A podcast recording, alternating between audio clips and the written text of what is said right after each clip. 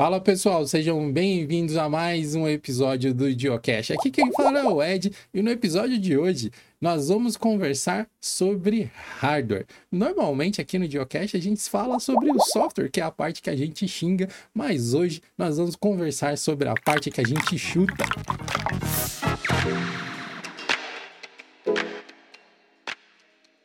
Nós estamos com um convidado aqui altamente gabaritado para passar muitas informações interessantes para vocês sobre o mercado nacional e internacional de hardware. E também muito gabaritado é o apoiador desse episódio, que é o Finlink. O Finlink é um software que te permite compartilhar aplicações de servidores Linux para você acessá-las remotamente de onde você quiser. Seja um smartphone, um tablet, um Mac, um Windows, não importa. O Finlink consegue compartilhar essas aplicações com segurança, criptografia e autocontrole. Conheça mais sobre o Finlink no link que vai estar aqui na descrição desse episódio. E voltando aqui ao nosso papo sobre hardware, para ajudar a extrair informações e trocar uma ideia sobre overclocking, sobre peças com o nosso convidado, eu estou aqui com meu parceiro de Geocast, Jonathan Simeone. Salve, Ed. Aí, mais uma vez, um prazer participar de um novo episódio aqui do Geocast. Depois a gente falar tanto sobre desenvolvimento, programação dos últimos episódios, a gente vai para outra parte aí do setor de tecnologia, que é a parte de hardware.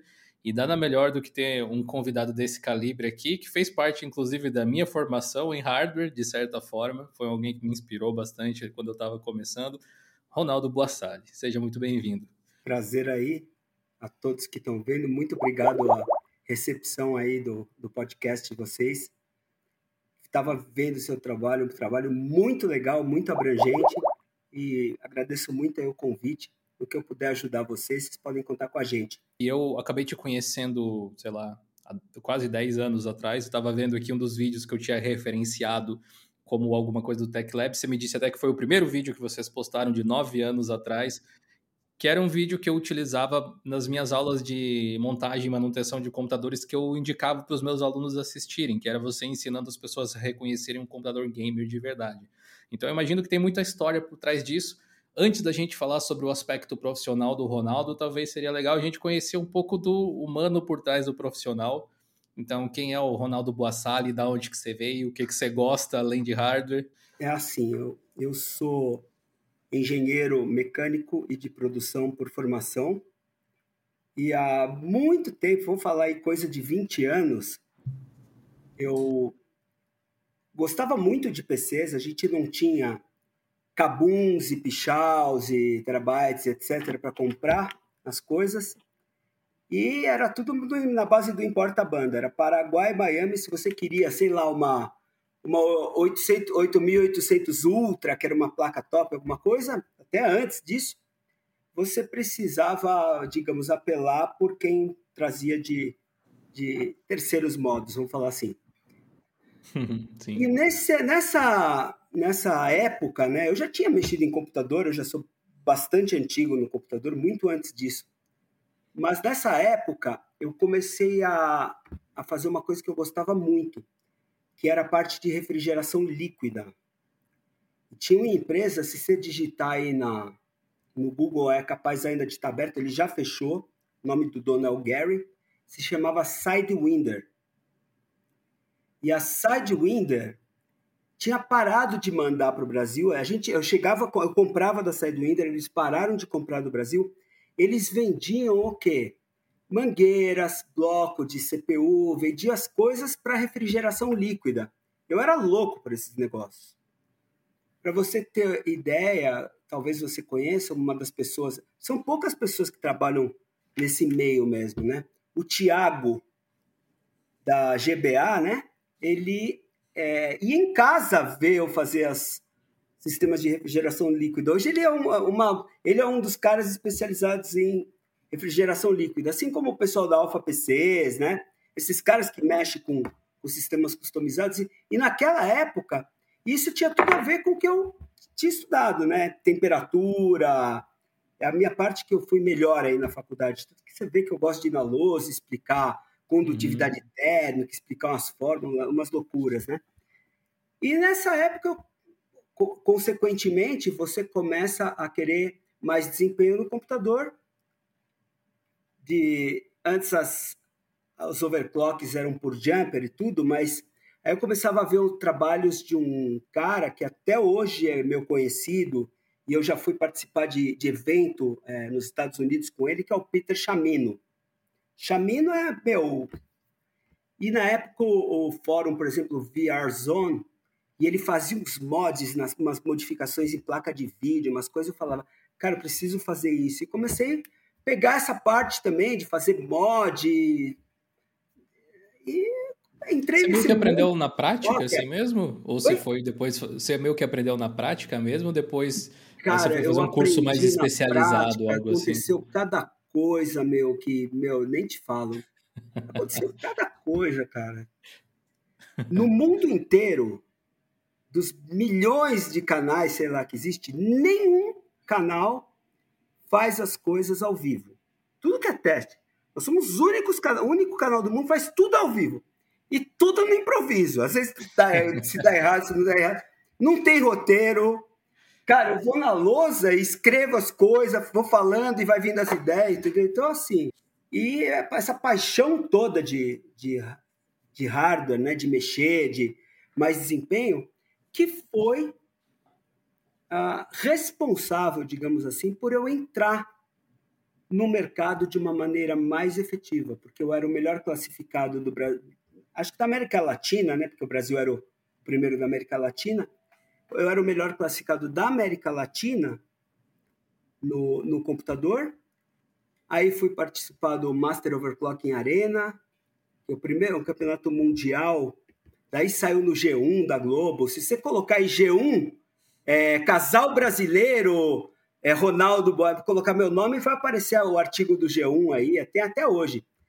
E essa época eu comecei a pegar firme, pegar firme. É, e foi fluindo a vida.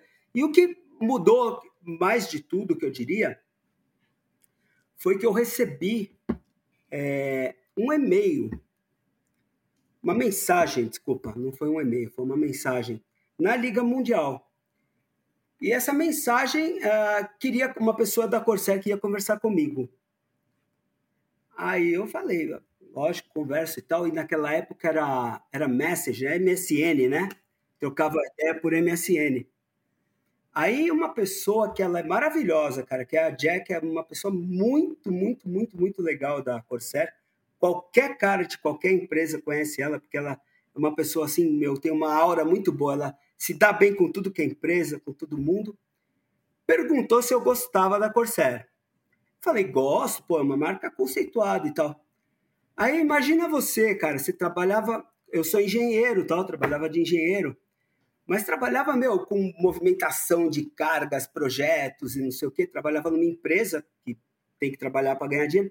E aí uma pessoa fala para você assim: você se incomoda de vir para os Estados Unidos fazer umas entrevistas aqui na Califórnia? A gente está querendo, procurando uma pessoa. Você acha, né, meu?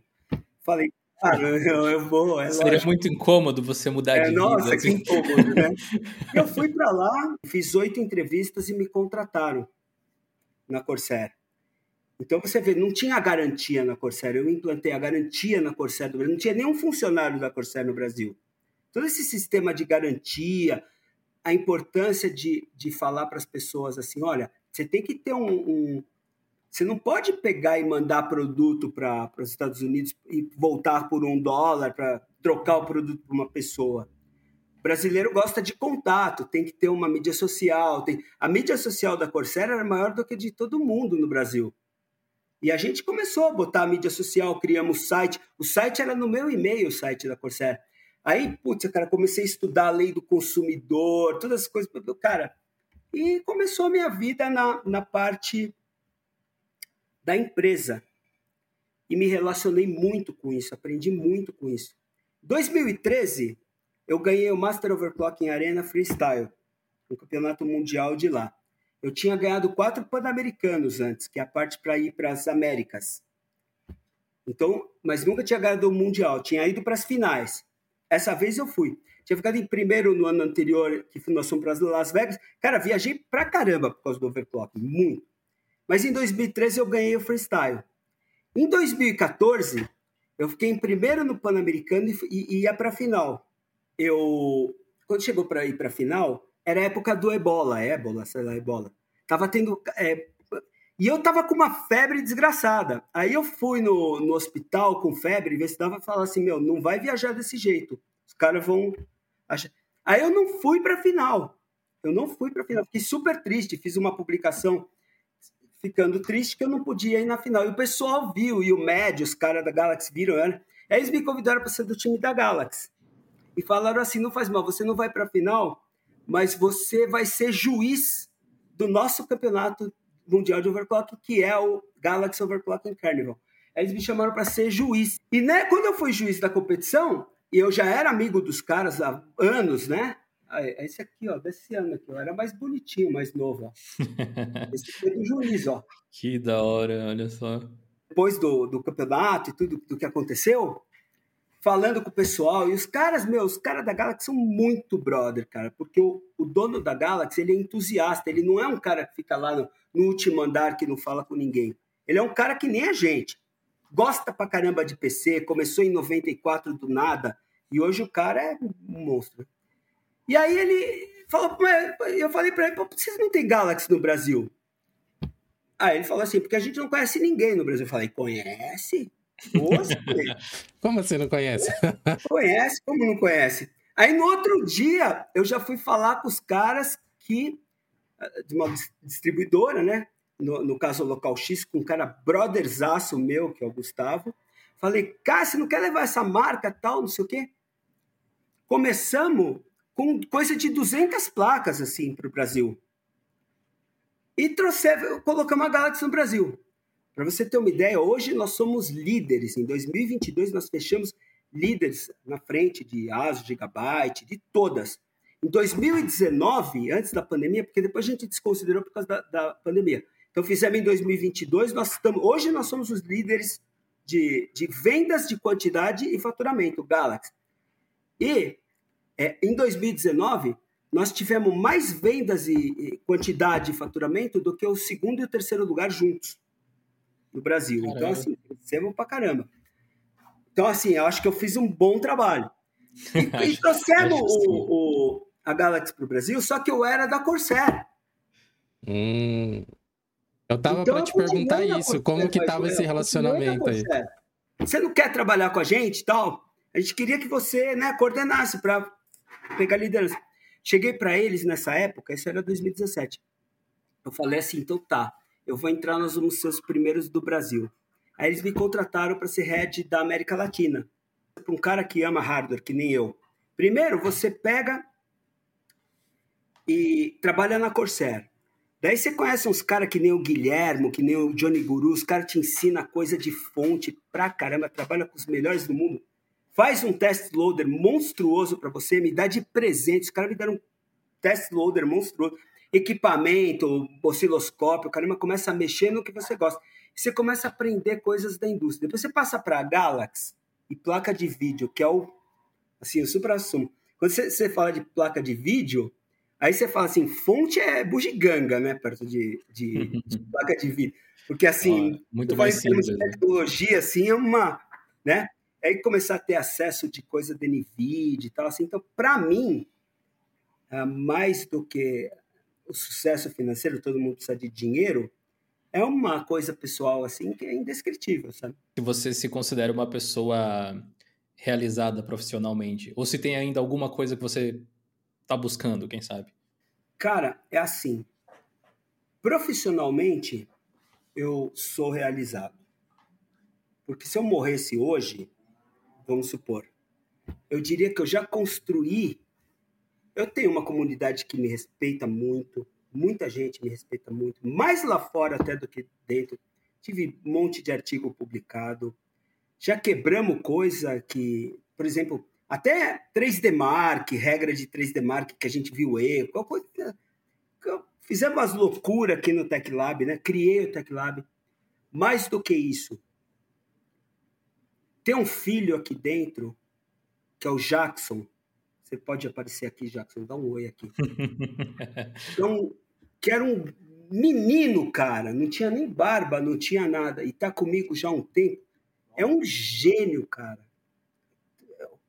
Então, criamos uma família aqui, o Burt, o pessoal que trabalha aqui.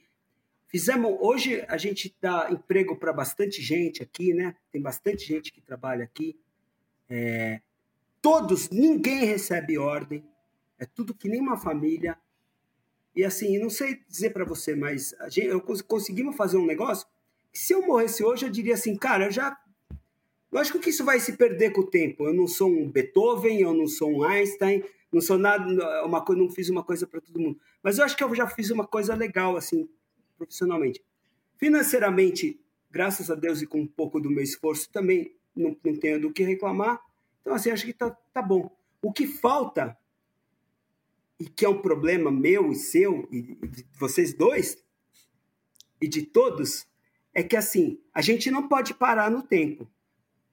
Então, quando você está no hardware, no, você precisa estar tá constantemente. Então não é uma coisa que dá para você falar assim, sossega a bunda, só se você puser outros para fazer para você. Né? Então, é, assim, é verdade. a gente está falando aí, se eu for falar de fonte, cara, já está mudando o padrão, mudou o padrão de conector, mudou não sei o quê, mudou não sei o quê. Então você tem que estar tá sempre atualizado. Senão você vai passar um trator em cima da sua cabeça. Cara, essa é uma coisa que a gente sempre comenta nos conteúdos aqui do Diolinux, porque a gente da tecnologia não tem paz, né, cara? Hoje você acha que está confortável com o conhecimento que você tem. Isso 10 horas da manhã, meio-dia saiu uma notícia e você já está totalmente defasado. Tá, e assim, você não serve para mais nada. O que me sustenta, o que me sustenta é que eu, eu acho que eu tenho uma base boa de, de ciência, né, de estudo, que é a parte que não vai mudar de refrigeração, tal, materiais, física, química, etc. E tenho esses meninos aqui que têm um talento e habilidade monstruosa também, que é o Burt e o Jackson, né? E então, assim, eu acho que a gente consegue dividir um pouco o trabalho de forma que a gente se complete, porque se todo mundo fosse fazer a mesma coisa, a gente não andava. Mas você vê que a gente quase não consegue produzir conteúdo. Todo o conteúdo que a gente produz, tem gente que ama, né? Porque, puta, desde o teste de fonte, até o meu, o dar um, diminuir a tensão para ver o que acontece, um teste de temperatura, explicar como você vai proteger um produto de oxidação. Assim, acho que a nossa abrangência talvez seja a maior que tenha dos canais. E assim, a gente sempre se completa, porque um vai fazer uma parte, outro vai fazer outra, e, e assim. Estamos devendo no overclock, que faz tempo que a gente não faz uns overclock pesados. Uma curiosidade que eu fiquei, Ronaldo, você falou dos campeonatos que você participa tal. E essa é uma coisa que eu, eu não tinha. Eu nunca fui me inteirar como que funcionavam, como que funcionam até hoje nesses campeonatos de overclock. Como que é isso? Você chega lá e você tem que aplicar a sua técnica no equipamento que o evento disponibiliza, ou você pode levar todo o seu kit? Como que funciona essa parte mais processual é assim. da coisa? Primeira parte do campeonato é a classificação. As pessoas pensam no campeonato. Você não pode ir no campeonato. Você tem que se classificar para o campeonato. No caso, a gente tem etapas é, divididas. Então, a gente tinha a etapa Master Overclock em Arena Américas, por exemplo. Então, você precisava ser o primeiro ou segundo da América, que é o Pan ganhar o Pan-Americano, para ir para a final. Aí você tem da Europa, EMEA né, e Ásia. Não tinha África, por questões, não sei. Eles colocavam junto com a EMEA. Uh, no começo, a gente podia convidar uma pessoa para ir junto. Então, todo ano eu ganhava e convidava um cara no Brasil. E, eu, e teve, teve ano, teve cada coisa que aconteceu. Teve ano que a gente ganhou duas vagas, né? E aí, há quatro brasileiros. Então, eu, Jaime, o João 90BR, o Yuri, e teve e aí tinha que se classificar e ia para a final. E quando chega na final, você não sabe qual vai ser o teste que vai correr. Normalmente tem teste 2D, teste 3D, e eles dão as coisas sorteadas ali, e você tem que tirar o máximo das coisas sorteadas. Então, quer dizer, quem faz a melhor classificação. Mas não existe como dizer que o cara que ficou em último lugar não é muito bom. Porque ele pode ter dado um grande azar ganhei vários pan-americanos que eu falei, mas assim, não dá para dizer, porque assim, a sorte é determinante, porque os chips, as unidades são diferentes, as capacidades são diferentes. É claro que você pode estar nervoso numa montagem, da coisa errada, isso acontece. Então eu dava curso de overclock em 2010, 2011, coisa maravilhosa. Não tinha eh, Facebook, não tinha mídia social bombando. Aí as pessoas iam e juntavam 20 pessoas. Eu morava num apartamento pequeno, embaixo tinha um. No meu apartamento pequeno tinha uma sala de 3x3, que era o meu tech labzinho. Entulhado de coisa para fazer mod, caramba. E embaixo tinha uma salão de festas. Aí eu convidava as pessoas, a gente levava nitrogênio e tal. Eu tinha ganhado um, junto, estava com o Jaime na minha casa, tinha mandado os resultados e a gente pegou um resultado assim impossível de pegar. Isso está registrado, né? Hardware Canucks tem um, um, artigo sobre isso. E aí o que aconteceu? Tinha pego uma vaga e a gente precisava pegar outra vaga. Então, dois, dois anos, não foi um ano, em dois anos, nós conseguimos a vaga no curso de overclocking. Olha que louco. Mas num deles foi uma das cenas mais emocionantes. E tem caras conhecidos que estavam presentes. Inclusive um dos caras, que é um dos administradores, e o Joe 90BR, que é o Jaime, o Jaime que todo mundo conhece no, no mercado. Ele estava nesse curso, estava todo mundo, e a gente tinha que é, pegar o primeiro lugar de 3D Mark para classificar. Se não me engano, era o 3D Mark 06. Aí o que, que aconteceu? Cara, nós ficamos a noite inteira, tentava, tentava, tentava, tentava, e tal, não sei o que, não sei o que, não sei o que. E tinham os resultados. E na manhã daquele dia era o deadline para mandar resultado. Não podia mais mandar resultado, porque era o último dia. Nós marcamos no último dia para tentar pegar uma vaga. Porque não adianta que os caras não postam o resultado. Eles não postam o resultado, só deixa para postar no final, para não inspirar ninguém a fazer um resultado melhor. Às vezes você acha uma coisa muito boa. Aí conseguimos bater o recorde que estava né, postado e tudo. Já era, faltava pouquinho tempo para acabar, faltava meio, sei lá, quatro horas para acabar. Acabou o nitrogênio. No fim da sessão nós conseguimos.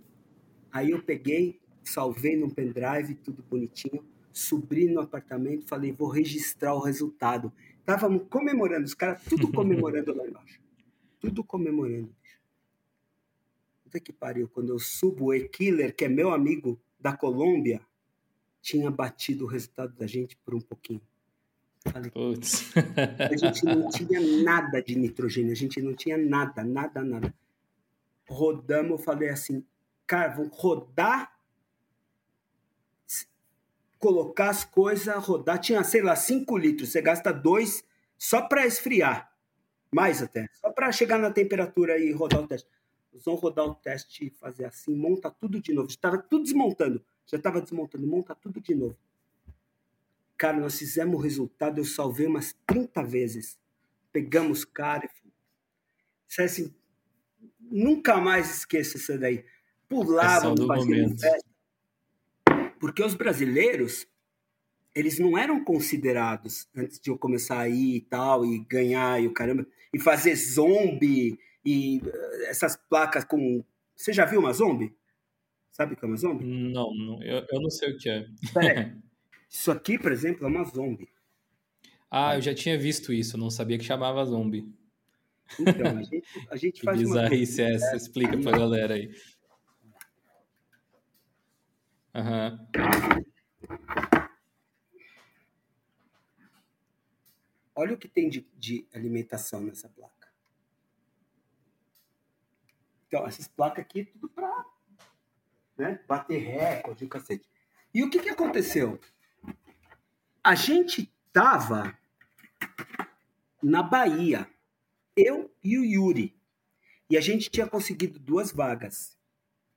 E os americanos num, num que, porque tá, quem disputa é Brasil e Estados Unidos que estava disputando para ir para a final. Falaram que nossos resultados tinham sido compartilhados e é proibido compartilhar o resultado na proibido compartilhar o resultado. Porque você não pode usar o mesmo hardware monstruoso, fazer resultado monstruoso e dar resultado para o seu amigo. E a gente tinha feito esse resultado na Bahia, no Hand Show, que é o evento de, um, de uma distribuidora que se chama Handtech, até hoje uma distribuidora muito grande. Aí, quando a gente mandou os resultados e classificou, os americanos começaram a falar que não, que os brasileiros que estão, o Ronaldo está passando o resultado porque como eu tinha mais for muito mais força na época, falaram que eu tinha passado os resultados para ele. O Yuri fez sozinho. O Yuri é super inteligente, super competente. E não, e não, e não, e não, e começaram a falar que a gente era trapaceiro, que a gente tinha trapaceado, que não sei o quê, tá, tá, tá, tá, tá. tá. E eu cheguei e falei assim, pô, meu, como que vocês falam que a gente trapaceia? Aí começaram, não, porque é, porque é, porque é. Na época era o Massman, era o, o administrador da Liga Mundial, e aí eu cheguei e falei, pô, meu, vocês me conhecem já faz anos, que história? Não, porque não sei o quê, porque não é, não é, não é. Foram falar com a MSI, era da MSI, e resolveram que o cara, ele é culpado, não é, é não é você que tem que culpar, provar a culpa do cara, é o cara que tem que provar. E aí eles falaram o seguinte, vocês vão ter que fazer ao vivo, é, em, em aberto, eu não lembro como é que chama, gravava ao vivo, né? Tinha um nome que, de, um, de um programa que fazia. Tal hora, era três horas da madrugada que estava marcado para fazer.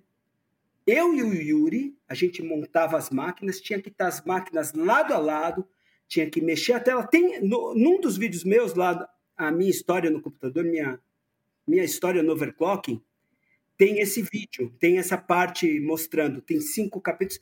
E eu mostro eh, o tópico e tudo, ele falando tudo que tem que colocar. Um monte de imposição, tinha que pegar o resultado, mexer o resultado, aí ir para o outro e tal, e não sei o quê. E a gente tinha que fazer o resultado de novo. O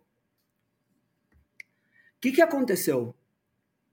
De madrugada, eu falei assim: ah, você, se por acaso a gente tiver algum problema no computador, porque é muito difícil de fazer, quer dizer que nós vamos ser é, considerado trapaceiro. Não, porque a, a MSI e a Liga Mundial decidiram isso. Cara, eu fiquei com ódio, não vou te falar. Mas que absurdo também, né? Pegamos Meu negócio, Deus fomos lá, fizemos e pegamos de novo os dois ao vivo, fazendo ali na frente da cara deles. Aí eu falei assim, e agora, Messman, que vocês fizeram isso com a gente? Se a gente não tinha Cara, o cara deu um esculacho público dizendo que ninguém tinha nenhum argumento, ninguém tinha nada que levar o problema para ele, levar uma coisa vergonhosa para a liga, não sei o quê, e que agora tinha acontecido isso, e que a gente estava na final e que por trás dos formadores de opinião aí fazendo barulho, ninguém tinha argumento e tal, não sei o quê. Só que você pensa que acabou? No outro ano, aconteceu a mesma coisa. Eu fiz um resultado. Eram três testes. Se você olhar lá, o Tecmundo fez um artigo legal disso. O brasileiro classifica é, na final mundial, ganha as três etapas. Eu ganhei as, as três etapas. Só que não precisava ganhar as três etapas. Eram duas etapas de 3D e uma etapa de 2D. E os caras disseram que eu trapaceei no Super Pi, porque o resultado era muito bom. Tava muito ah, você não pode, esse resultado é impossível. E começaram a falar que o resultado é impossível, resultado é impossível, resultado é impossível, resultado é impossível. E o Jackson estava comigo. Cara, eu falei assim, puta resultado bunda, os caras falando que é impossível. Aí, já estavam cancelando a gente. Aí eu peguei, Jackson, vem aqui, o Jackson em casa. Tá o vídeo, eu vou mostrar para vocês. O Jackson acha esse vídeo do negócio, eu ponho aqui no link para vocês. Aí eu falo assim pro cara no vídeo: Cadê? Que, onde que eu tô trapaceando? Olha aqui, tá mais rápido agora. Eu falo assim para ele em inglês: O que, que é isso aqui? Isso é fácil, isso é um resultado. Começa a tirar um sarro. Daí eu falo assim pro cara: Quem que é você, né? Porque é um cara que tem um título de Loud Silence, que é o, o cara que começou toda essa história. Falei, você não tem moral. O que, que você vai falar agora aqui para mim? Que vocês estavam me cancelando e tal. Cadê o resultado aqui? Não sei o quê. Duas vezes por ser brasileiro, os caras consideram que não, que é Acho que é muito aquela coisa de como é que um cara que é de longe daqui, fora do nosso convívio diário, pode ser melhor que a gente. Vamos, vamos falar a sinceridade, né? Antes tinha aquele glamour todo do nitrogênio, do puta, do mod, não sei o quê. Hoje a, a, as fases elas vêm hiper super preparadas. Elas, pô, você pegar uma ROF dessa aqui, uma 4090 ROF, olha o que tem, meu, de sistema. Você não, meu, não, não existe menor possibilidade de você fazer um, uma zoom de uma placa dessa e ser melhor do que o, a original, porque ela está no próprio PCB. Então a placa já vem pronta. Hoje em dia as coisas já estão prontas pro cara. Me deu até uma dor no coração. Isso era uma 4090 que você estava segurando. Não, esse aqui, esse aqui é a 4090 ROF, é. Meu Deus do céu. É muita placa isso aqui. Pro tipo de trabalho que vocês fazem, desmontar a placa é, é, o, é a primeira etapa, né? Mas eu acho uma coisa importante a pessoa desmontar a placa. A pessoa desmontar e mexer porque hoje nós temos. Não, talvez não se você mora aqui como eu em São Paulo, num, num ambiente bacaninha, mas um cara que mora num lugar na praia, ele vai ter que abrir aquilo, ele vai ter que limpar aquilo, ele vai ter que tirar aquilo que impregna do, do ambiente, porque senão vai corroer, apodrecer tudo. Então, assim, o cara precisa, né, ter um, é um. acaba se tornando agradável, mas é uma coisa útil para um cara que tem um computador, principalmente se ele tiver um ambiente ruim. Então hoje a gente vê, meu, é, os produtos, as placas, elas são é, têm uma geração de energia muito grande. Essa geração de energia e calor misturado com o ambiente de uma maresia e tudo, vai fazer com que o produto apodreça rapidinho. Então, o cara, vale a pena o cara desmontar, mexer não só a placa de vídeo, como a placa-mãe, fazer uma, dar uma protegidinha, dar uma limpadinha, porque se você deixar isso só acumulando, isso aí vai apodrecer e danificar.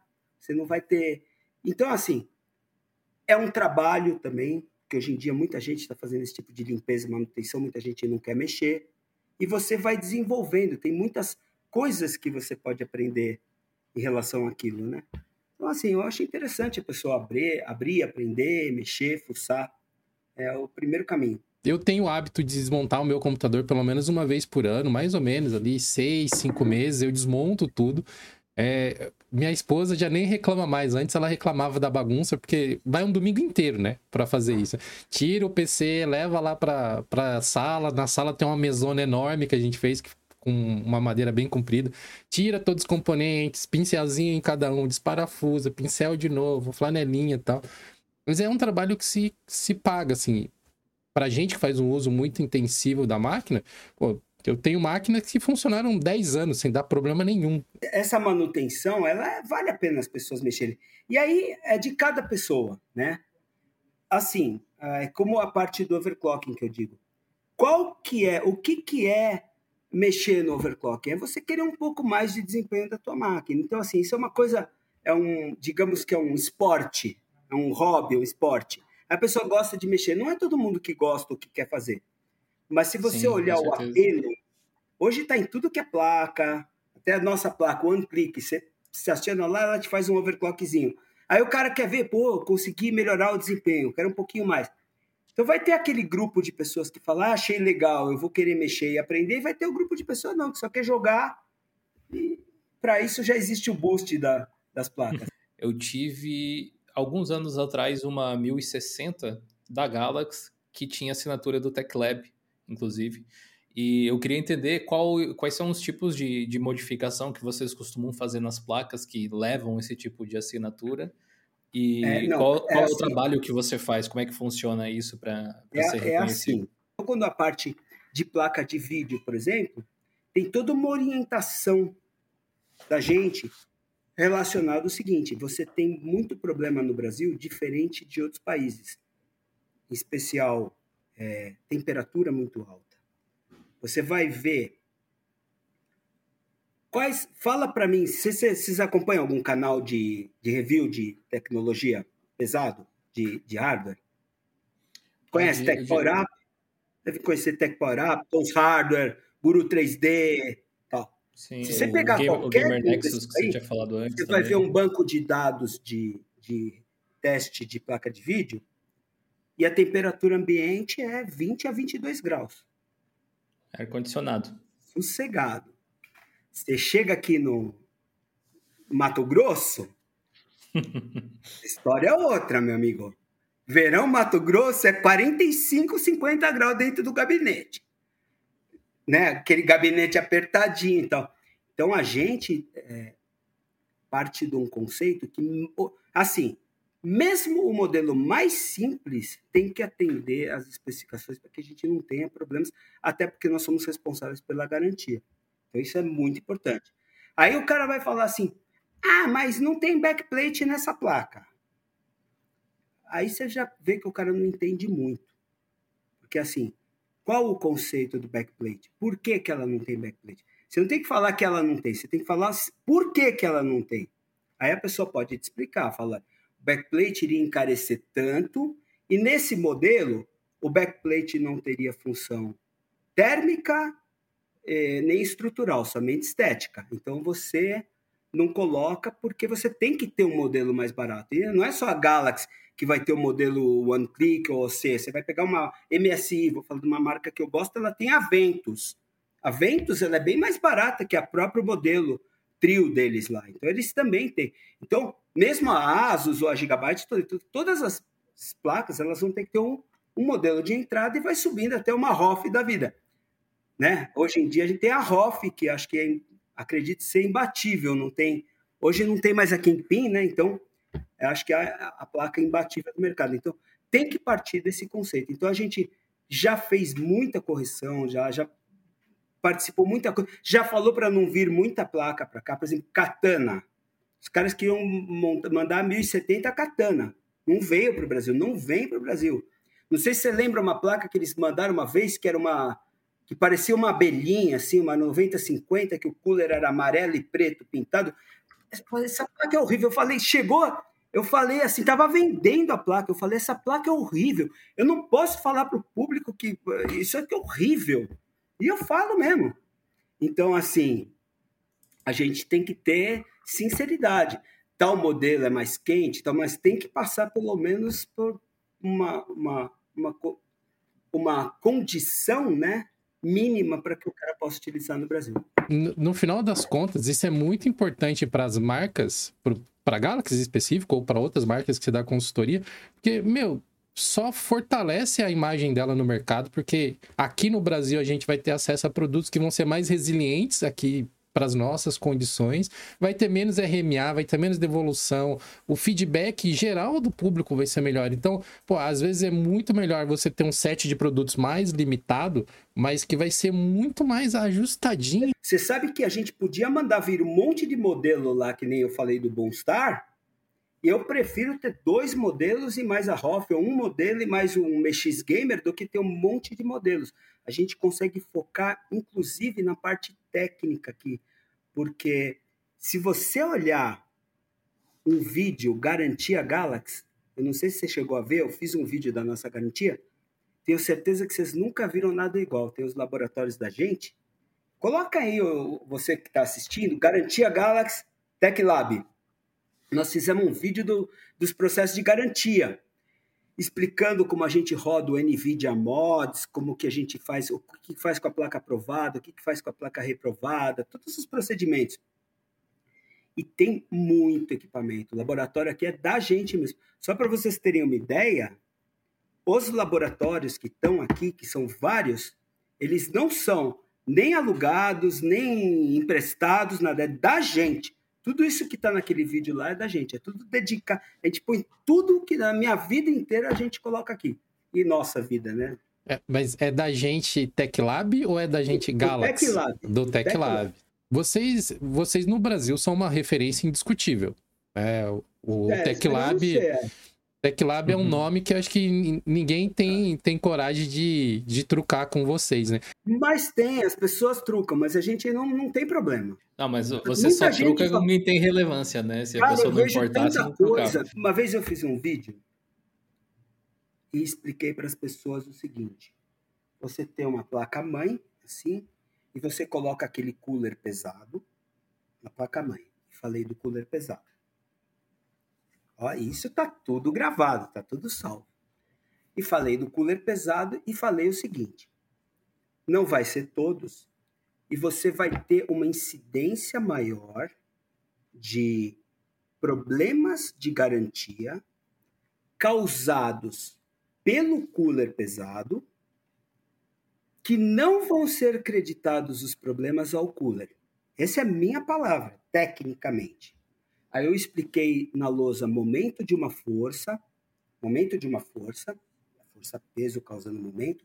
Expliquei que a parte de baixo sofria compressão, enquanto a parte de cima sofria tração, e que essa região estava suscetível a trincas de BGA, que com o tempo e a acomodação das estruturas, pinos de contato podem pressionar mais em cima e menos emba mais embaixo e menos em cima, e pode causar não reconhecimento de memória, problema de, de sair, tá, tá, e causei. Falei que não seriam todas as placas, mas que vai existir essa incidência e que assim como uma placa de vídeo em pena, que ela fica parada, também o PCB. Aí as pessoas que têm maldade, que são poucas, é sempre 1%. Nosso, nosso índice de uhum. like é 99 e alguma coisa. 98,5, 99. Só que esse 1%, ele não se contenta em falar que não aceitar. Ele tem que fazer barulho, xingar, é, falar para todo mundo que ele está fazendo besteira. E a gente está até. Aí eu olhei e falei, ah, tudo bem, mas eu não vou ficar discutindo isso aqui. Isso aqui é assim e vai acontecer. E um monte de gente que trabalha. Aí o que aconteceu? Eu falei com o Varun Chenoy, que é o cara do Tech Power Up, né?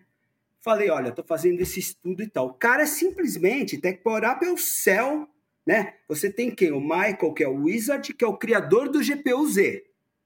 Já falou tudo. Você olha o nível dos caras. Você tem lá o, o Ares, que é o fundador da Cybernetics, que é o cara da eletricidade fonte. Você tem o Varun Chenoy, que é dessa parte de, de refrigeração. Cara, ele me manda um e-mail falando que ele testou um CryoRig e que viu a mesma coisa que. Cara, eu tenho esse mesmo. Eu tô nesse mesmo pegada que você. Isso aqui é real. Eu verifiquei isso aqui também. Aí eu peguei, eu perguntei se estava liberado, ele falou: pode colocar. Eu falei: ó, olha quem está falando. Se vocês não acreditam no Ronaldo, né? Quem sabe o Varão. não adiantou nada. Não, porque não sei. Aí começou o carinha zombando, né? Porque zomba, né? O cara que não faz nada, ele não tem argumento, mas ele zomba. Beleza, falei, passou, tal, não sei o quê. Aí, o que a gente fez? A gente fez a simulação no SolidWorks. Eu chamei um amigo meu que trabalhou comigo, que manja pra caramba de SolidWorks. Ele levou a placa-mãe, o cooler, escaneou, fez tudo lá. Cara, aparece lá tudo em vermelho, a diferença de pressão. Caramba, eu falei, tá aí, ó, cara. Você não quer discutir comigo? Discute com o SolidWorks. Então, assim, ah, não vou falar para você não usar cooler pesado? Não vou, dá para fazer alguma coisa? Dá, você pode sustentar. O que que faz? Qual que era a minha sugestão? Eu falava, você está pondo um cooler assim? O que que você faz? Aperta menos embaixo, mais em cima, né? Tenta fazer alguma forma.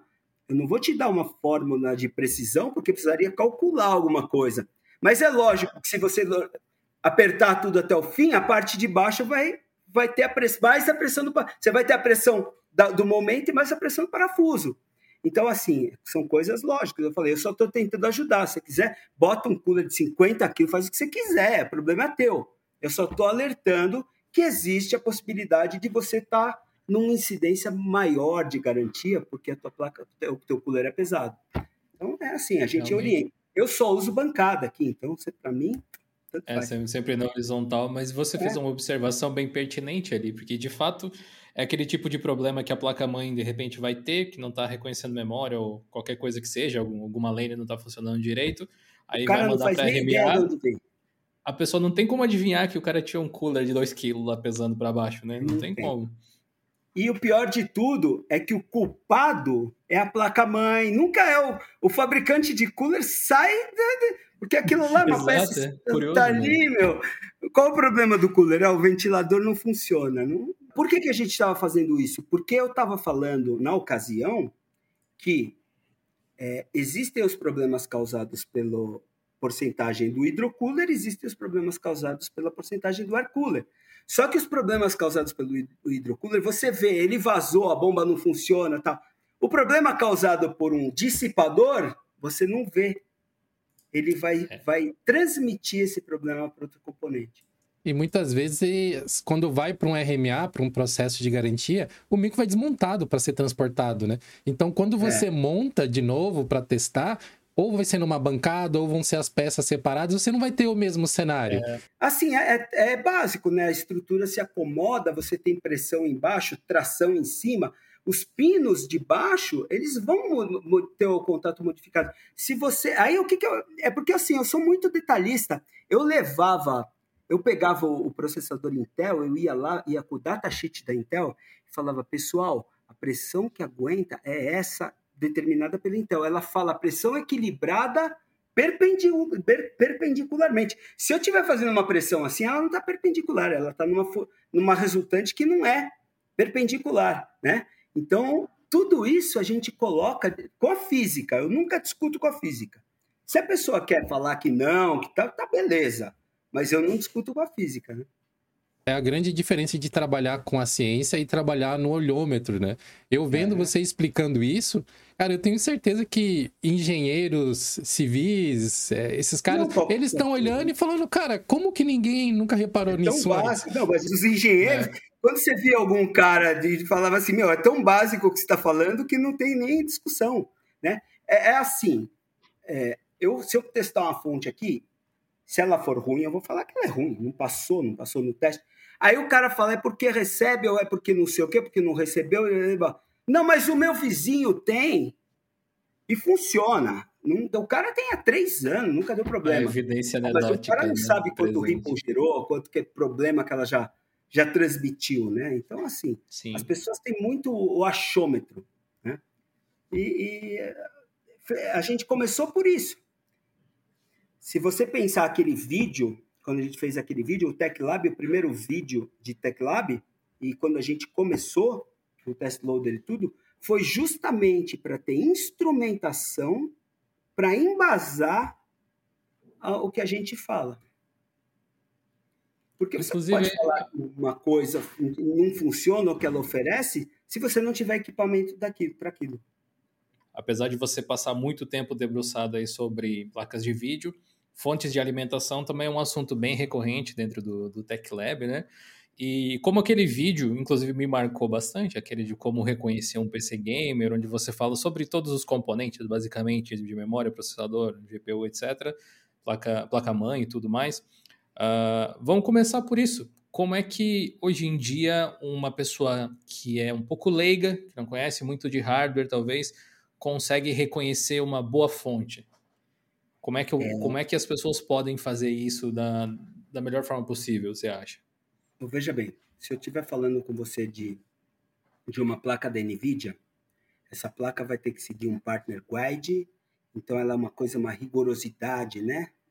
bastante diferente, então você tem que seguir para fabricar aquilo. Mas quando você tem uma fonte, você já começa num bordel.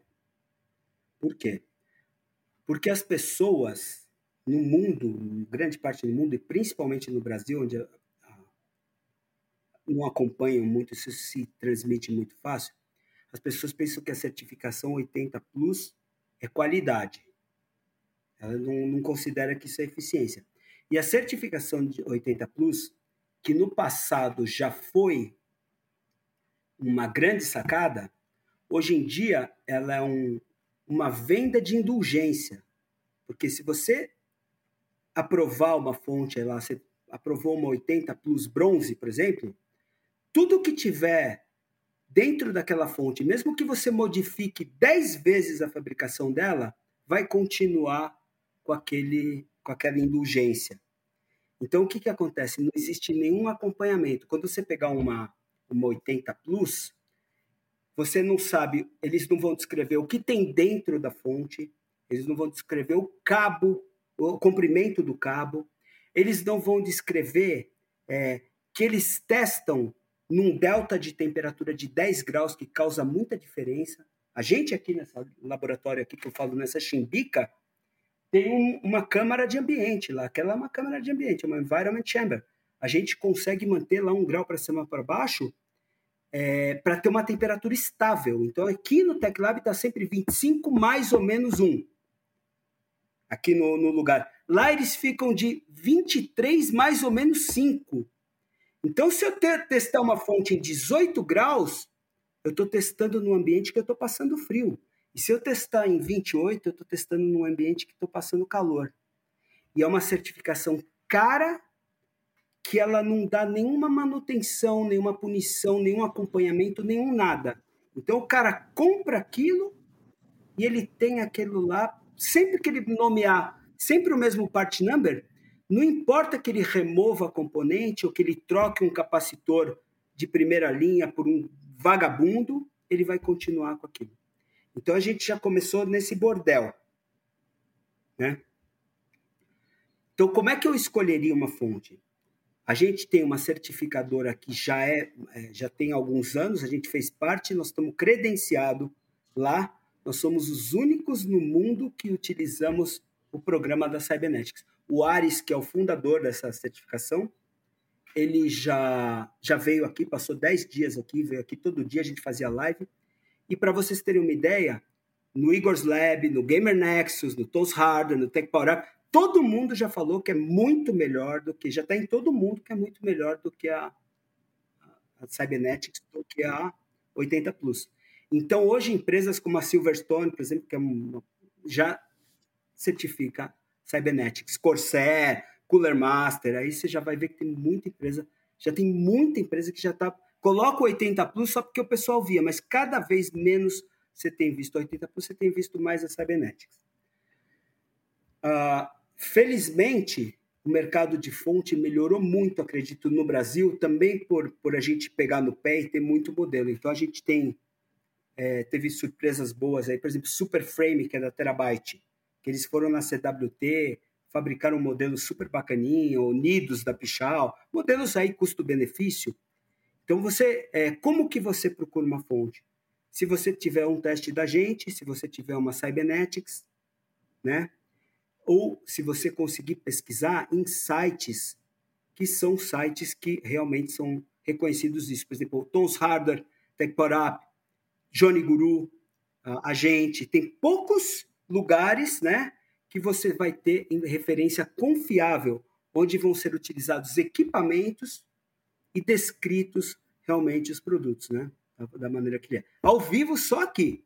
Mas é, é muito importante. Senão você compra o quê? Eu vou dar um exemplo. Eu não quero é, causar nenhum problema para vocês, então eu vou, vou ser leve no meu palavreado. Beleza? Beleza. Então, não quero. É, porque estamos aqui, vocês não têm problema. Eu vou comprar uma fonte, vou falar de uma fonte ah, muito vendida no Brasil, KCAS. Você já deve ter visto fonte KCAS. A gente fez os testes aqui eu não vou xingar a marca, não vou fazer nada. Eu não, não a recomendo. Então, você vê o teste, vê como que se comportou. Estou dando um exemplo. Então, assim, a gente vai mostrar ao vivo aqui, eu não vou passar pano. Vou falar, pessoal, olha aqui, ó. Aqui. Entendeu? Mas vende pra caramba. Vende muito. É baratinha, né? Cara, se você hoje falar baratinha, mas você põe 20 reais a mais, 30 e pega uma diferente. Que aí passou e tudo. Ah, não, concordo, 100%. É. Assim, eu acho que o principal problema para a galera escolher, não só fonte, hardware de forma geral, é que essa coisa do custo-benefício gera muita dúvida na mente das pessoas, especialmente talvez no Brasil, onde o pessoal ainda tem dificuldade para comprar hardware de ponta, porque é muito caro e o dólar não ajuda, aquela coisa toda é, acaba sempre optando por alguma coisa abaixo, em, em qualidade também, que é onde a, a, grana vai dar, né? onde a pessoa vai conseguir alcançar. E muitas vezes a fonte, inclusive, continua sendo extremamente negligenciado. O cara vai atrás de GPU, de processador, etc., é. mas a fonte ele vai comprar por último, né? Aí você pode falar, mas não é só isso. A fonte ruim, além de um eventual problema de não proteger adequadamente, você tem uma característica de que ela transmite ao computador uma energia suja. O Ripple, que a gente fala, por exemplo, onde a gente vai ter que fazer com que o computador fique lá trabalhando para corrigir aquela energia que ela vem toda suja para a gente. né? Então tem isso também, esse desgaste causado, ou se você quiser uma estabilidade para um overclockzinho, até para isso ela é pior. E mais do que isso até, você comprar uma fonte, acho que vai ilustrar legal para vocês, eu comprar uma fonte, duas fontes que passaram aqui, eu vou falar de fonte que passaram, você imagina que não passou, mas se eu pegar duas fontes que passaram aqui, mesma certificação bronze, só que essa aqui, ela tem o capacitor mais baratinho possível, o projetinho mais simplesinho possível, tudo. Ela passou lá justinho, entregou o que ela promete. Passou, não é boa. Eu não falo que é boa, eu falo assim, ela cumpriu, né, o que ela é, tinha de obrigação de cumprir. E a outra fonte, com a mesma certificação e tudo, só que com um capacitor melhor, com uma filtragem melhor e etc., o que, que vai acontecer? Se eu for medir e testar essa fonte daqui três anos, ela vai estar. Tá, uma a que está boa, ela vai continuar. Já outra, já a gente não sabe. Então existe isso. E a fonte é um, um elemento que você tem aí. Tem gente que tem fonte de sete, oito, um monte de anos. Então, a fonte é um elemento que, se você comprar uma fonte boa, você pode trocar as outras coisas do computador e, e muitas vezes você não vai precisar trocar a fonte. Né? Então, não é um Exato. produto que você tem que acompanhar porque mudou alguma coisa, entendeu? Então, assim como ela não muda a, a, o desempenho do computador, a gente está falando em. Ela também não vai precisar ser mudada quando você for mudar o desempenho, a não ser que a capacidade dela não seja suficiente. Mas por isso eu recomendo que se você puder pegar sempre uma fonte um pouco maior, porque além disso ela vai trabalhar numa faixa melhor, numa temperatura melhor e tudo mais. Então, assim, essa é a minha recomendação da fonte. Você tocou num, num assunto que eu me dei conta que eu nunca pesquisei sobre para entender com, com clareza quais são as diferenças. Você falou do, da certificação 80 Plus, bronze e tal, mas qual a diferença entre bronze, prata, ouro, platinum e tal? O que, que diferencia uma da outra? É a uhum. eficiência é o desgaste. Mas para que você consiga que uma fonte tenha uma eficiência alta, você precisa de componentes bons, senão a própria impedância, o próprio, o próprio vamos falar, o próprio atravessar da energia por esses componentes vai impedir a eficiência. Então, para que você tenha uma eficiência alta, você não consegue fazer uma fonte titânio, uma fonte platinum com componentes ruins. Então, tem essa relação. Note uma coisa: a diferença de percentual de uma fonte Platinum para uma fonte Titanium é 1%. 1% só. Mas para você conseguir 1% a mais, quando você já tem uma eficiência muito alta, é muito difícil. Eu costumo dar uma ilustração do cara que corre 100 metros. Eu, uma tartaruga velha aqui, Vou correr 100 metros? Cara, vou demorar, sei lá, 80 segundos. Se eu continuar correndo, eu vou fazer 79, 78, 77. Eu quero ver o cara que corre abaixo de 10 segundos para ele ganhar alguma coisa. Então, quando você tem uma eficiência muito alta, é difícil de você ganhar um pouco. Eu acho assim, se você perguntar o que, que é mais é, a relação mais lógica entre o compensar e o produto ser bom. É uma fonte gold. Falando nisso, já que tem essa diferença de eficiência no, no selo 80 Plus, nesse do Cybernetics também existem essas categorizações? Também, também, também. E muito mais rigoroso, muito mais rigoroso. Se você ah, entrar no é, Plug Load Solutions, que é o 80 Plus, pegar qualquer fonte lá, qualquer uma agora, você, qualquer, você que está assistindo, pegar qualquer fonte, e aí você fala assim, certificado, você clica lá. Você clica lá na certificação, ele vai te dar uma, uma folha assim, com dois gráficos vagabundo assim, e não vai escrever nada. Vai escrever o modelo e dois gráficos e falou, passou 80 plus tal. Só. Se você Fácil. entrar na Cybernetics, vai lá no database, clicar numa fonte, ele te dá um relatório enorme, te diz os componentes que tem dentro, tudo que tem dentro, a eficiência, o Ripple, com 250 medições, com, com gráfico de temperatura, tudo você puder imaginar. Aí você já só de olhar um e o outro, você fala assim, cara, é, é do inferno para o céu. E principalmente os componentes internos. Por quê? Porque se o fabricante tirar uma coisa boa para colocar uma coisa vagabunda, o consumidor que abrir e souber um teste e tal, falar como que isso aqui era Nishikon, agora é Junfu? O que, que os caras fizeram? Aí, os caras do Cybernetics vão falar assim, você tá, tá uma blacklist mesmo, porque o cara, se ele vai lá, quando ele assina e ele manda o produto para lá, ele sabe que ele vai ter que seguir um padrão, né? E, e é muito importante falar isso para vocês, porque é o seguinte, é impossível uma empresa, o fabricante, utiliza OEM ou não, OEM é o que faz. A Corsair não fabrica fonte. A Corsair usa um OEM para fazer. Estou dando um exemplo. A Corsair... Né?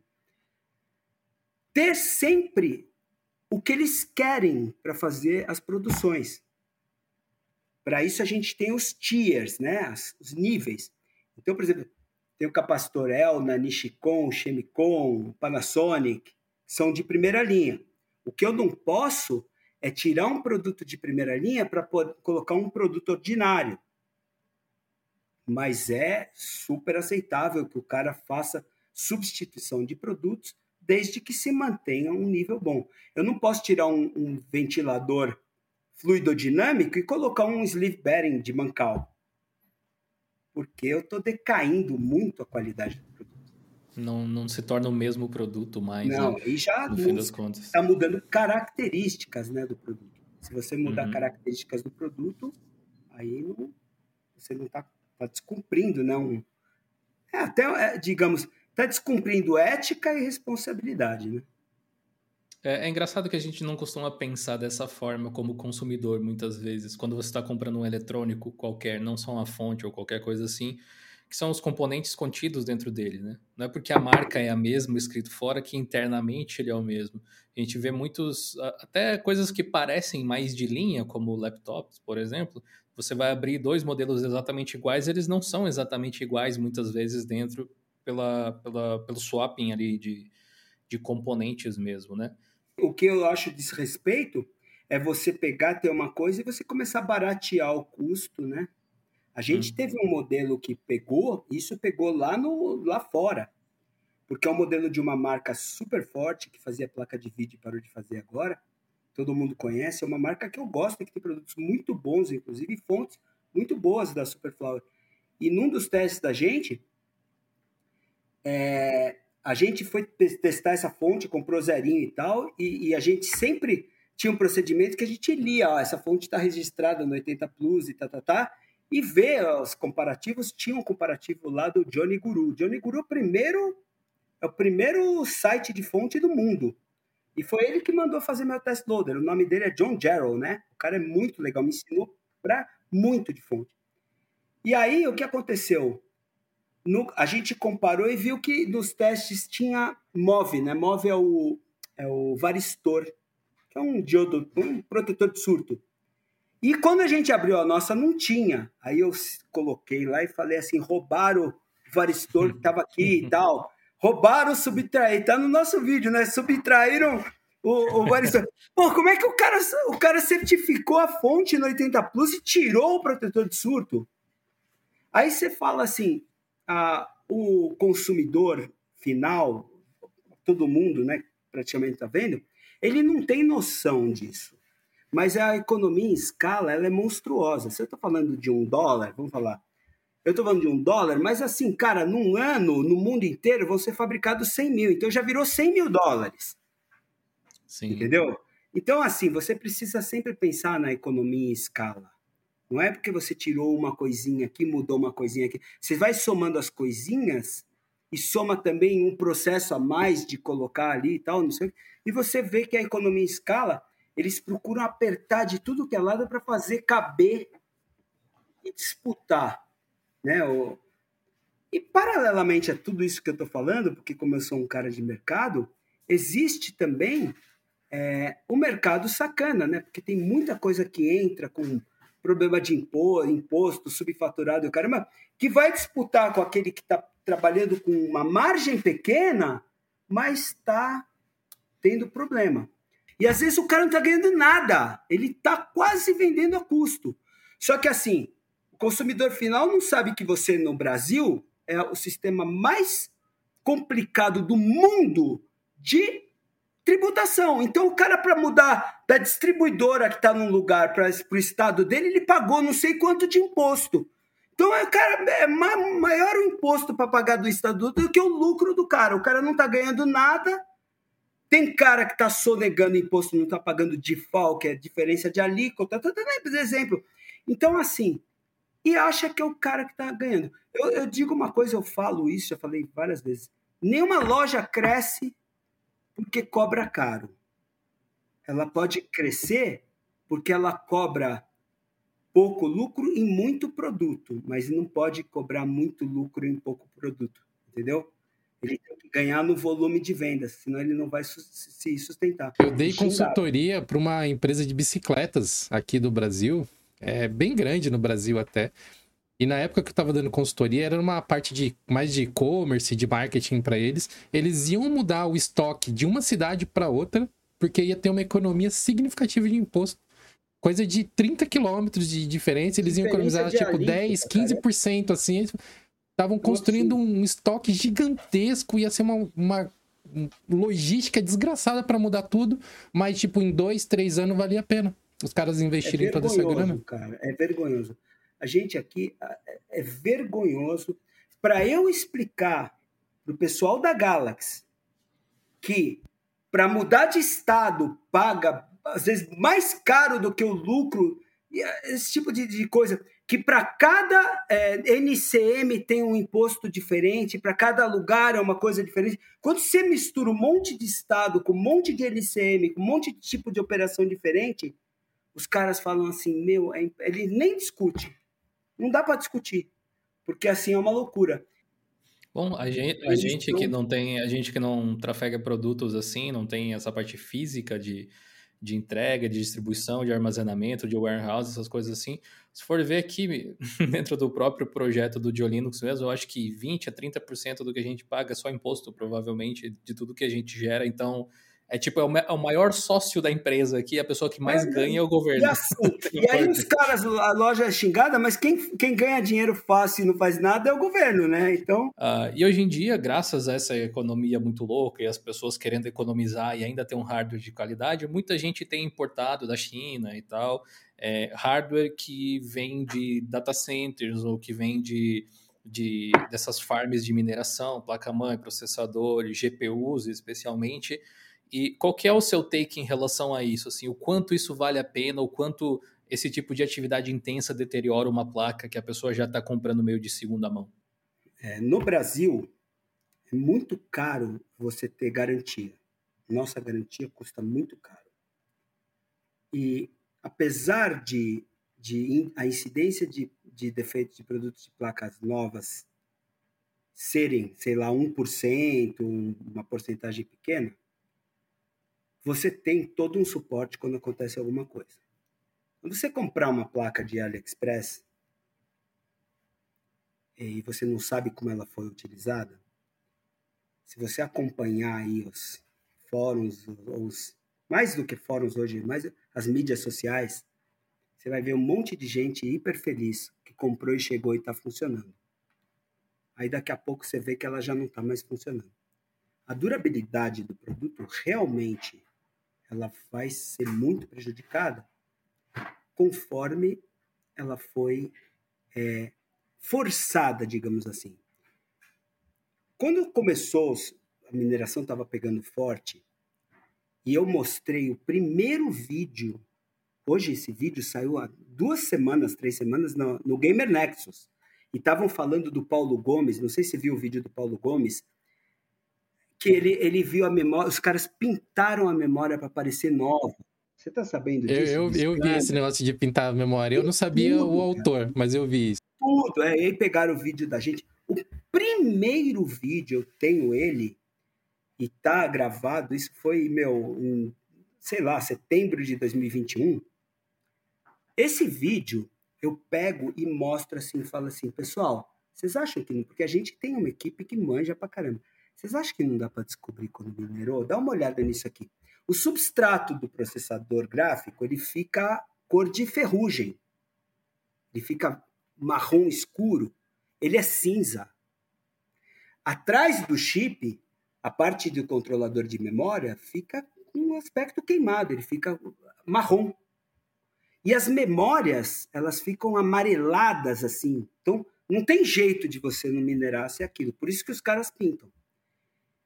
Então, eu mostrei esse vídeo e aí alguns canais falaram, principalmente canal, esse cara é um lixo, porque ele não quer que a gente minera, porque não sei o quê, tá, tá, tá, tá, tá. tá. Eu nunca falei para ninguém minerar. Inclusive nos vídeos da gente eu falava assim, cara, você gastou teu dinheiro comprou tua placa, se você quiser pregar lá na parede, você prega. Eu não tenho nada com isso. O que você vai fazer com a tua placa é problema seu. Você quer minerar? Eu te dou sugestões para minerar. O que, que eu falava? Mantenha o dissipador limpo, porque ele troca calor e a poeira vai fazer com que, com que impeça a troca de calor, de energia térmica em forma de calor do ar, né, da refrigeração, com o dissipador. Ela vai trabalhar muito quente e vai ser um problema.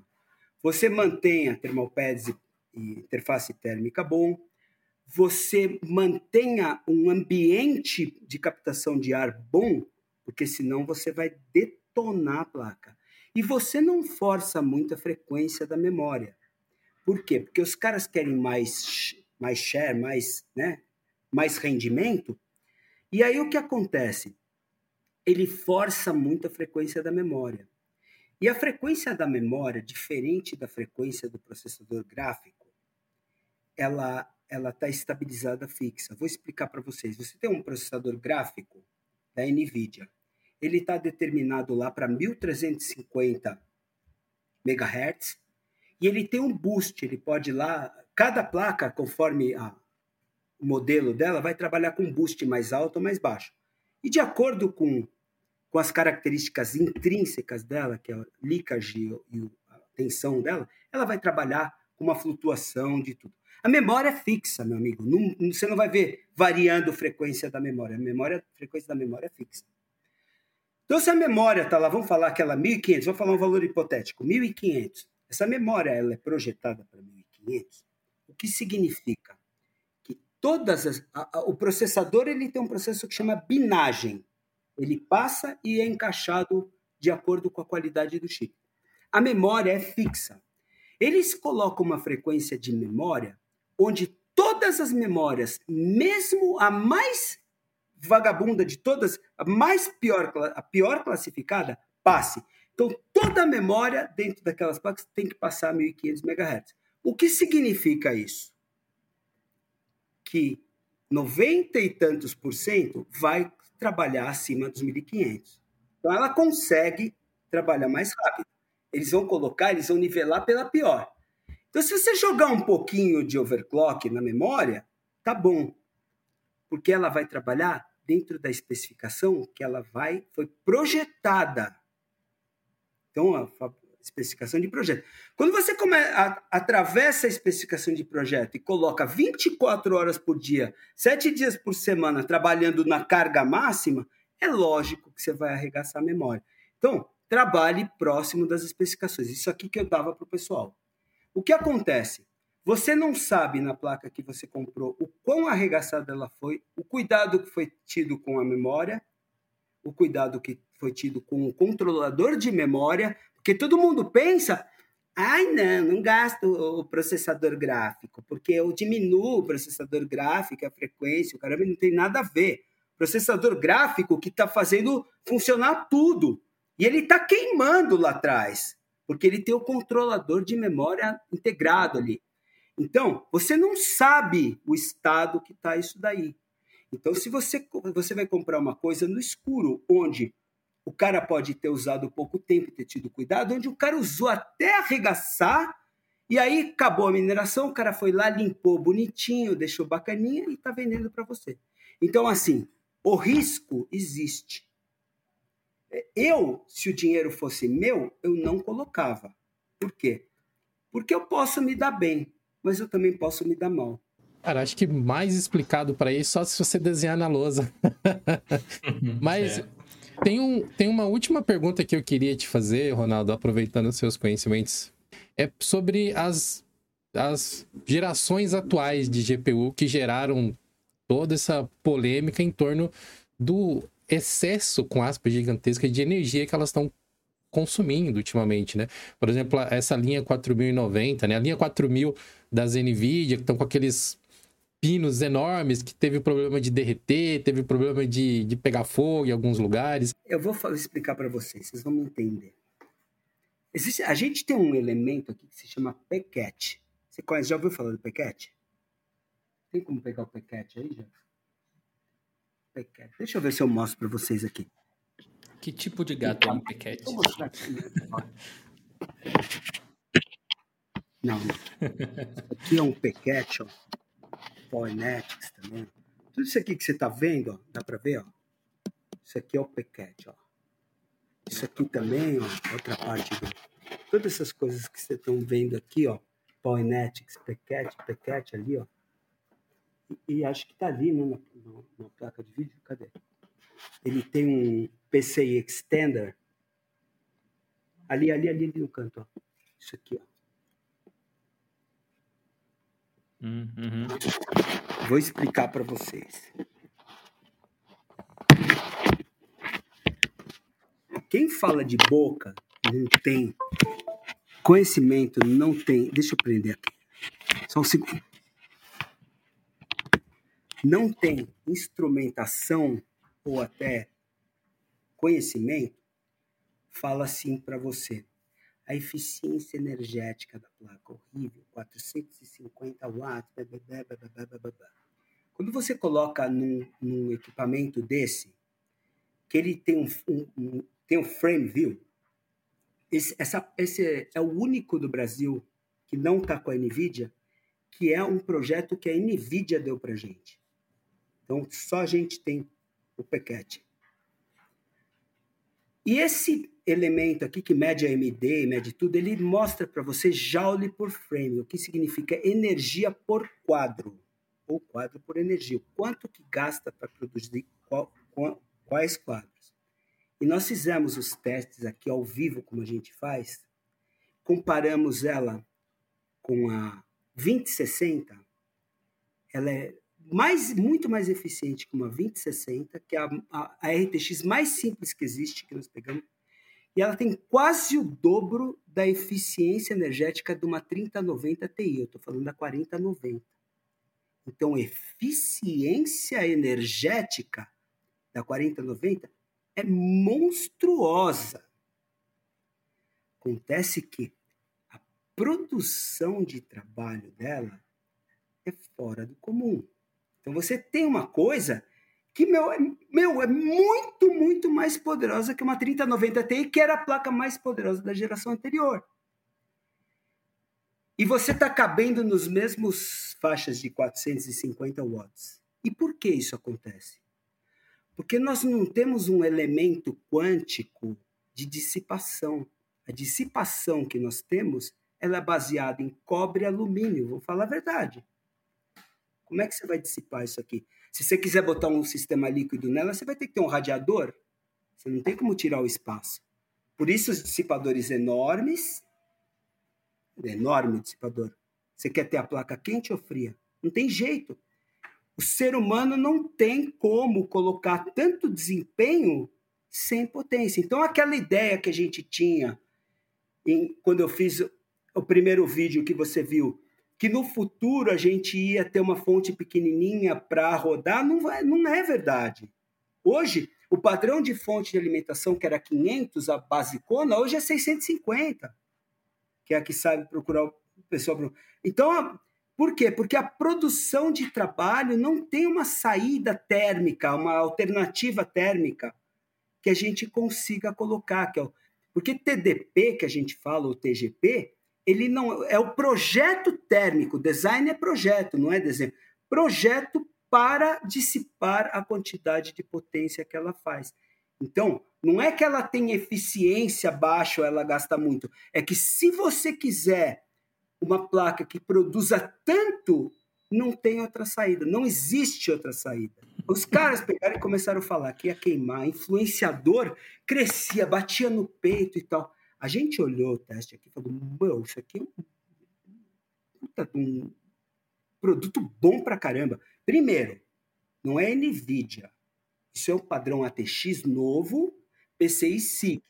Qualidade do dissipador, mais eficiente, mais tudo. Acontece que os usuários forçavam as tampas de gabinetes, encaixava. E aí o que acontecia? Dava fuga de corrente. Por que, que dá fuga de corrente? O que acontece é o seguinte: se você não encaixar direitinho, você tem pouca área de contato. E a resistência, a resistência que você tem, ela é relacionada ao elemento que a gente tem, cobre e tal, então é uma resistividade que multiplica, né? A relação entre a área e o comprimento. E o que, que acontece? Se você tiver uma área muito pequena, essa área é uma, um, um, valor que está no, no denominador, então resistência é o, o, componente, o elemento, vezes comprimento, vezes é sobre a área. Por isso que se eu tiver uma, uma instalação elétrica longe, eu tenho um comprimento longo, eu vou ter muita resistência. Ela está no numerador. Se eu tiver uma área grande no cabo, eu vou ter menos resistência, o denominador. O que acontece? Eu tenho pouca área, o denominador é muito pequeno, a resistência sobe. E a potência térmica é diretamente ligada à resistência. Então a potência térmica sobe e ele esquenta. Então é o encaixe mal feito que fazia isso. O que, que a gente fez? Não sei se você viu o vídeo da gente. Peguei duas fontes de alimentação pesadas, pendurei pelo cabo, pendurei pelo cabo. O pessoal da Shipyard até usa como é, brincando. E comecei a balançar o negócio, torcer, torcer, torcer, torcer. Colocamos no, no simulador de carga, colocamos 1.500 watts, levamos para 150 graus, 100 e tal, e o conector não aconteceu nada. Falei, cadê que o conector é ruim? Aí o que aconteceu? O Hassan do WCCF publicou, Videocards publicou, publicou em tudo que é lugar. Saiu na PC World, saiu em tudo que é lugar o nosso teste. E o, só que o WCCF foi depois aí sumiu um pouco, duas semanas depois o Gamer Nexus, né, que é o céu das informações, publicou e falou a mesma coisa, que cara, não é o cara, não é, cara, não, tem, não é o problema específico, né? Aí o que aconteceu? O WCCF publicou que nós somos os primeiros do mundo que tínhamos mostrado isso daí, a fuga de corrente, e depois o Johnny Guru, que é meu conhecido, usou o nosso trabalho para mostrar o negócio. Inclusive o Johnny Guru e o, e o Gamer Nexus, o Johnny Guru primeiro falou uma coisa para o Gamer Nexus, eles quase, não sei se você viu a história, que eles quase a Corsair com o Gamer Nexus, e ele falou, esses caras, vocês estão falando bobagem. Ele falou que a Gamer Nexus estava falando bobagem, e o cara é diretor da Corsair. Aí, cara, pegou, nossa, ferveu o universo. Aí a Corsair pediu desculpas publicamente, que o site Gamer Nexus é incrível e tal. E aí o que aconteceu?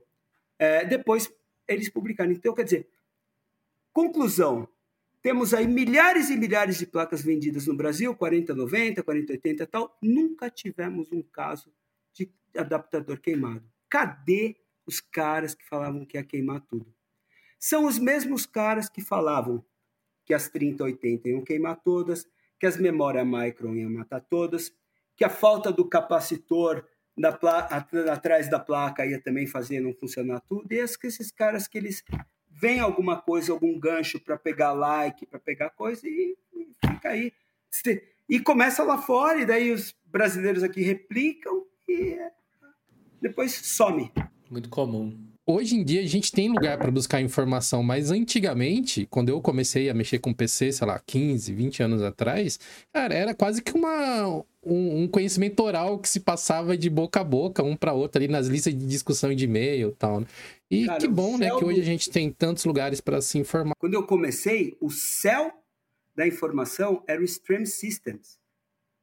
O site Stream Systems, onde está o Fugger, está o Chamino, tá todos os melhores são do Stream Systems.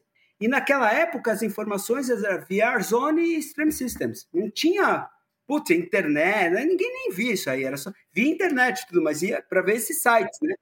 Os fóruns eram que levava ideia, né? Você tinha lá Clube do Fórum PCs, pô, quem lembra de Fórum PC? Galera mais nova que tá que, que tá ouvindo essas coisas, vocês não fazem nem ideia do que a gente tá falando, entra lá no Internet Archive que vocês vão achar. É, Stream Systems, é, tem ainda até hoje. Os melhores estão lá. Você brincou, você desmontou, você tacou fogo em, em peças de 20 anos atrás até as mais recentes atualmente, assim, né? Se você tivesse que elencar uma mudança de tecnologia, uma, uma coisa nova que apareceu nessa sua experiência toda e que você falou, cara, isso aqui mudou o jogo. Qual que seria a tecnologia, assim? Se quiser citar mais de uma também, fica à vontade, mas o que, que você acha, assim, fala, caramba, meu, existe o um mundo antes disso antes e depois, depois disso? disso? Eu acho que teve... Não existiu nada que mudou tanto como, por exemplo, vou dar algum, tentar ilustrar do que você, eu entendi o que você falou, mas, pô, há pouco tempo atrás a gente tinha disquete, né? Se você me perguntar uma coisa que eu acho muito louca, foi o pendrive, por exemplo. Cara, o pendrive foi um, eu acho que foi uma coisa louca que aconteceu. Porque, cara, a gente tinha, né? Hoje o pendrive você colocava, você coloca um pendrive no carro para escutar, tá? Eu tô dando um exemplo, é uma coisa que eu acho que, meu, e usa-se até hoje, né? Então a gente tem até hoje o pendrive. Daria um exemplo disso. Se você falasse um, um processador, por exemplo, que eu acho que mudou, também foi o Core 2 Duo. Puta, quando entrou aquele Conroe, não sei se você lembra Allendale, Conroe. Cara, deu uma mudada no. Todo. Meu, um desempenho. O Core 2 Duo, ele, ele, mudou a forma com que a divisão de cores de era feita, né? eu achei que deu um salto de desempenho, assim, porque a AMD vinha com a Intel, né? Uhum. Depois lançou o Core 2 Duo, assim, a Intel deu um pulo, assim, ficou vários anos, né? Utilizando assim. Então, tá, a gente teve várias situações que mudaram, né? Eu acho, apesar de muita gente ser crítico a isso, que o ray tracing, a entrada da inteligência artificial, também representou um pulo muito grande nas primeiras placas que teve é, principalmente pelo DLSS, que foi uma, um conceito novo, né? Que, que a gente tinha, né? De, de... Porque, assim, a ideia inicial é muito banana, se você pensar. Você pega um pente, faz uma, uma reta, aí você, você faz uma curva, aí ele fica cheio de cheio de, de, de uma escadinha, né? Aí você tem que mudar essa resolução. Então, entre, entre cada pontinho de uma escadinha, você começava a colocar pontinhos para que você arredondasse as arestas. Então, daqui a gente chegou no DLSS, cara. Então, assim, eu acho que foi uma das coisas também, uma das tecnologias que mais me impressionou. Né? Se você pensasse, partiu daquilo, né? E aí você ter, né?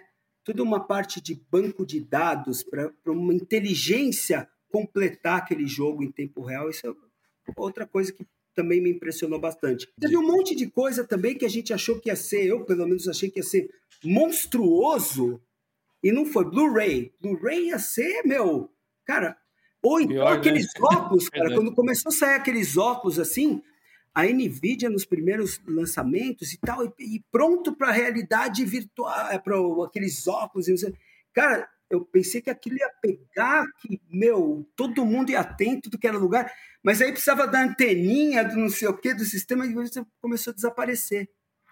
Então, assim, meu, vi tanta coisa, cara, que é difícil, mas eu teve coisa que eu achei que ia ser muito, muito, e não foi. E o pendrive, assim, que eu, né? Eu não sei, acho que é isso aí. Não, ilustrou pra caramba, ilustrou muito bem, cara. É, esses dias eu mostrei pro meu filho uma parada que eu acho que pouca gente conhece fora da área, que é um zip drive. Porque eu trabalhei ah, com marketing e tal, e é, eu sofria com pendrive tradicional, né? Quando lançou o zip drive com poderosos 100 megas, cara, foi um nossa, você podia salvar qualquer coisa no zip drive. E a, e a outra coisa que é importante a gente lembrar também é o seguinte: é a resolução. A resolução ficou uma coisa louca, cara. Louca. Se você pensar, poucos anos atrás, a gente tinha 720p como padrão. Depois Full HD já era uma loucura, uma loucura. Hoje em dia, os caras Full HD já tá, né? O pessoal tá é falando de 8K. É. Ah, Para você fazer o DLSS, você tem que é, renderizar em, em, em, resoluções assim, muito, muito, muito mais altas que 8K, né? Então, assim, os caras já têm essa tecnologia. Cara, eu posso citar a minha própria experiência aqui, que eu tinha uma 1650, da Galaxy, inclusive, é, uma 1650 basiquinha, e, e jogar, por exemplo, esse jogo recente do Homem-Aranha lá, o Spider-Man Remastered, em Full HD era quase impraticável. Tinha que baixar todos os filtros, deixar com a qualidade de média para ruim para conseguir jogar com um bom frame rate ali, fluido e tal. E aí eu fiz o upgrade para uma 3060 Ti, Aí, meu amigo, é outra parada. Já queria dizer aqui de adiantado que você é uma das pessoas que me inspirou muito enquanto eu estava começando a estudar um pouco mais a respeito de hardware e ver que você continua aí na, na indústria, digamos assim, inclusive na, na criação de conteúdo mesmo. É muito legal de ver, me inspira a continuar também por mais alguns anos, quem sabe, para eu, acho que vocês têm, um, têm uma coisa em comum entre a gente, entre os nossos projetos, que é essa ideia de trazer a real para a galera e compartilhar o conhecimento, desmistificar um pouco do marketing que tem na frente das coisas. A gente faz isso muito mais do, com software do que com hardware, mas foi muito legal ampliar o nosso leque aqui com a ajuda do, com a sua ajuda, com a ajuda do Tech Lab. Então, se você puder honra. voltar no futuro, a Valeu. gente já faz um convite novamente. Pode, pode chamar. Quando chamar, a gente está aí. Precisa de qualquer coisa, tem meu contato direto agora. Vou manter uma linha aí. Qualquer Beleza. coisa que vocês precisarem que a gente puder dar uma força, pode sempre contar comigo. Eu acho difícil ter alguém no mundo que não, não te conhece ainda, mas se você quiser indicar algum canal seu, falar do seu canal do YouTube ou do site do TechLab. Ah, é. Faz o jabá aí, né? Onde é, que então, o pessoal assim, te encontra na internet? É, o canal, meu canal é TechLab, né? TechLab Professional Overclocking Hardware. Se colocar TechLab é o primeiro que aparece sem H, né? Não é Test Lab, é Tech Lab, T-E-C-L-A-B. Bem simples mesmo. A gente tem vários vídeos lá, não tem, não estamos produzindo muito conteúdo, mas qualquer coisa que você precisar, tem o grupo do mesmo nome no Facebook, onde tem os administradores, tira dúvida e tudo mais. E, cara, eu sou uma pessoa fácil, eu tenho meu, uns 20 mil pessoas no meu WhatsApp, todo mundo fala, falo com todo mundo, ajudo com coisa de outra. Não, cara, falo com todo mundo, de verdade. Eu sou uma pessoa que fala com todo mundo. Valeu, pessoal. Então, muito obrigado a todos vocês que acompanharam o Diocast até aqui. Cara, que prazer imenso poder conversar com vocês hoje sobre essas nerdices, essa parte de tecnologia que eu gosto tanto. Eu sempre fui o cara do hardware nas, nas equipes que eu trabalhei, o cara que gostava de desmontar, de mexer as coisas. E sem dúvida, o Ronaldo aí, muita coisa que eu consegui resolver foi graças ao conhecimento que o Ronaldo e o pessoal do Tech Lab compartilhou. Então, muito obrigado a todos vocês que nos acompanharam e nós nos vemos no próximo Diocast.